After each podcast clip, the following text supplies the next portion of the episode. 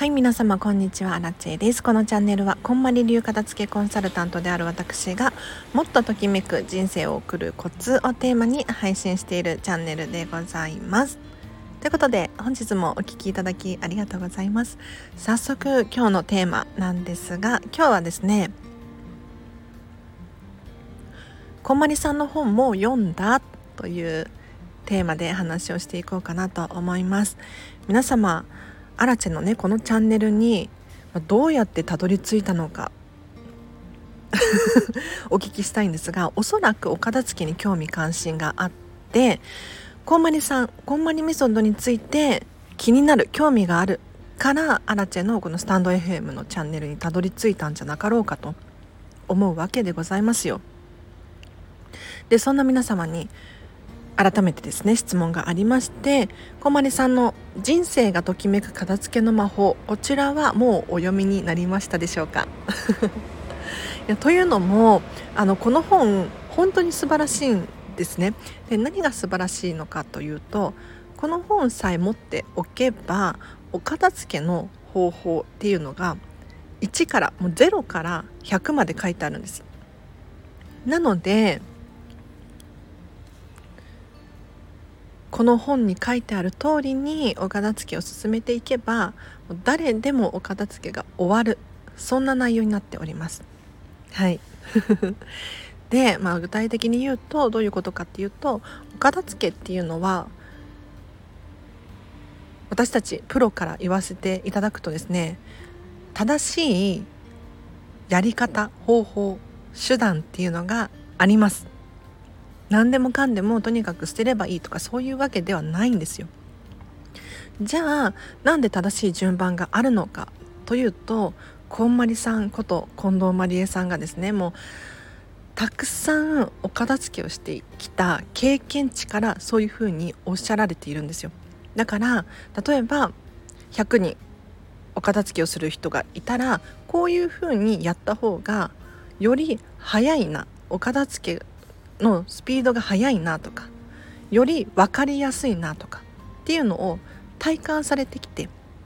でそれを本にしたのが文章にしたのがこのこんまりさんの人生がときめく片付けの魔法なんですよ。なので是非ねお片付けをする際に皆さんにこれ肝に銘じていただきたいんですが自己流でやらないお片付けは自己流でやらないでほしいんですよ。というのも分かりますよねもう何て言ったらいいの？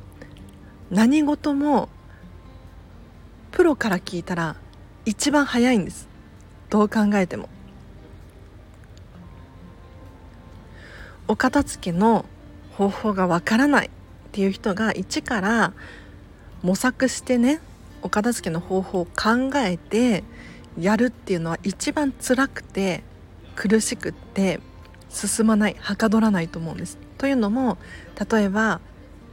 お片付けをしようと決めて見たもののついつい漫画を読みふけってしまうとか 写真やお手紙が出てきて思い出に浸ってしまうとかそういう経験をお持ちの方ってたくさんいるんじゃなかろうかと思うんですがいかがでしょうか？なのでねお片付けっていうのは順番があってやりやすい方法分かりやすい手段っていうのがこのこんまりさんの本の中に書かれていますので是非この本の通りにやっていってほしいなと思います。では今日は以上です。はい。あのこまりさんの本ね結構長いんですよ。結構長いの。普通にボリュームがあるんですがおすすめはこのね人生がときめく片付けの魔法の本当に一番最初のやつ。これがおすすめなんだけれど例えば今だと、まあ、漫画版があったりとかイラストでときめく片付けの魔法ってね絵がついてあるものが売られていたりとかもするのでイラストの方が分かりやすいという方がいらっしゃったらこちらもおすすめです。でさらにいやなんで今日この話をしようと思ったのかっていうとあの私アラチェが一番おすすめなのがオーディオブック版聞く読書です私もねもうかれこれ数年アマゾンさんのねオーディオブック Audible に入会していてすっごくねもうありがたく使わせていただいてるんですがなんと,、えーと、と Amazon の Audible はですね初月無料だったかな確か。初月無料でさらに毎月1500円で本が聞き放題なんですよ。聞き放題といっても例えば新刊は有料だよとかそういうのもあるんですが基本的にあの一通り聞き放題1500円なんです。めちゃめちゃお得。この中にこんまりさんの本があります。これめっちゃいい。あのね実はね私今こんまりさんのこの本を読み返してる読み返してると聞き返してるんですね。で今何を思うかというと改めていいなと。気づきがある。新しい気づきがね毎回あるんですよ。でお片付けを私がこの本を読みながらしていたのはもう3年前になるんですが3年前はこの本どのように読んでいたかというとお片付けをするしながら読んでたっていうのかな。お洋服を集めて1箇所に集めてじゃああこういうふうに選べばいいんだときめきっていう基準で選べばいいんだ。あ次は本は、えーと、全部また出すのかみたいなそういう感じで読んでいたんですけれどそうじゃなくって今回ね新しい気づきがあったなって思うのは冒頭の部分だったりとかあのお片付けの方法手段っていうのもアラチェの中に結構浸透してきていてそうじゃないこんまりさんの感情の部分とかこんまりさんの経験談とか体験談っていうのがすごく改めて面白いなっていうふうに思いました。やっぱりねこの人ゴリゴリなんですよ。ね自称お片付けの変態こんまりさんなんですけれどいやすごいなって思いました。例えばそうですね。本のお片付け。本のお片付けに関して言うと未読の本は未読のままだから手放しちゃいましょうみたいに結構書いてあるんですよ。もしかしたら今だったらそういう風な表現はしないかもしれないんですけれどこの本を書かれた当時はねこんまりさん20代前半くらいだったんじゃないかな若いですよね。なのでその若さの何て言ったらいいんだろう表現の仕方すごいかっこいいなと思って。うん。例えばその未読の本はいつかは来ないから手放しましょうとかって書かれていてで一旦手放すのもありだよみたいな。でもし一回その英語の勉強の本とかなんだろう試験勉強の本とか読みたいやりたいんだけれど読んでいないんですっていう本がある場合は一回手放してしまう。そうすると意外とすっきりするパターンもあるし逆にやっぱり勉強したいって強く思えるかもしれないじゃないですか。だから一回手放してみましょうっていうふうに書かれていましたね。あとはこれもね私ももう一回もう23回読み返したい聞き返したいなって思ってるんですけれど例えば衣替えについても書かれてましたね。皆さん衣替えの原点って知ってますか？私もこの本を改めて今日聞き直していてこんまりさんの本にこんなこと書いてあったっけとかって思ったんですけれどその衣替えの原点まで書かれてたんですよ。だから中国から来たらしいですね。で日本にも来たんだけれどもともとはあのビジネスよりお仕事お仕事上で例えば9月からん？10月から冬服とか何月何日から夏服っていうのがこうマナーですよみたいな。そういうところからお家にやってきた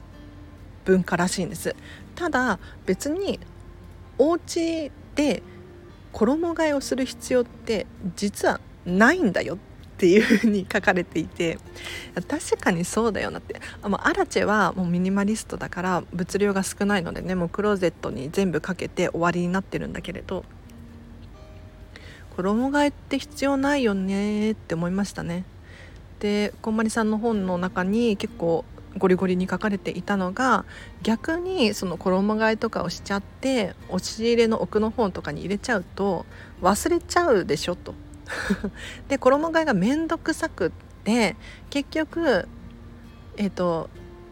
夏が終わって9月もしくは10月になってようやく出してくるでも出したはいいけれど実はもう新しい服を買っちゃって似たような服を持っていたみたいなそんな風に書かれていましたね。はい心当たりある方いらっしゃるかもしれないです。あとじゃあこの話をして終わりにするんですがえっ、ー、と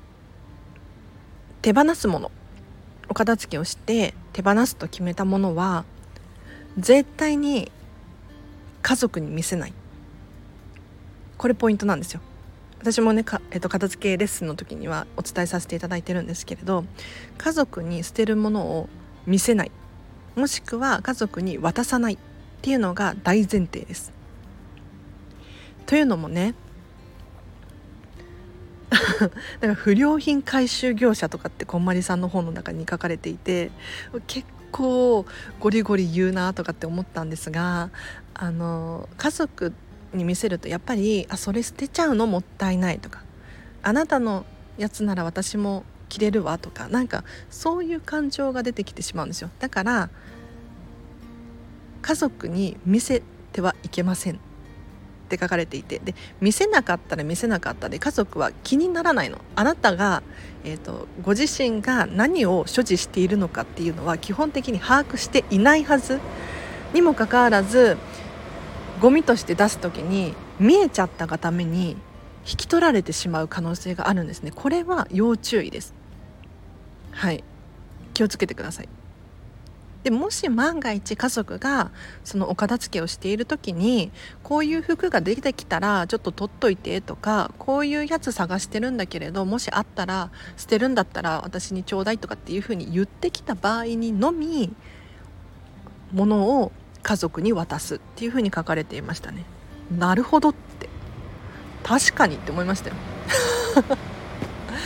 さすがそのお片付けの経験値が高いからその言葉としての表現がうまいなと思って私もこの言葉を片付けレッスンの時に伝えさせていただこうと思います。はい。では今日は以上です。皆様いかがだったでしょうか？お知らせがあります。そうそう。えっ、ー、と6月30日までなんですけれど期間限定で音声配信有料版こんまりメソッドワークショップこちらが2700円で販売しております。7月1日以降は3300円に値上げしますのでもし気になる方いらっしゃいましたらぜひこの間にご購入ください。こちらを聞いていただくことによってこんまりメソッドの基本中の基本っていうのを抑えることができます。なのでこんまりメソッドを知っていただく。これを聞き終わるとですねお片付けのやる気スイッチが入ってどんどんお片付けがしたくなる。でさらには基本は学んでいるからできちゃうんですよねある程度。なので是非お片付けの背中を押してほしいとかこんまりメソッドの基本を知りたいとか、えー、と最後に体験型のワークショップなので皆さんがこういう基準でお片付けをすればいいんだっていうのが分かるようなそんな説明もしていますので是非こちら聞いてください。で特典として宿題をつけています。はい。なのでこの宿題に答えることによってより皆さんの記憶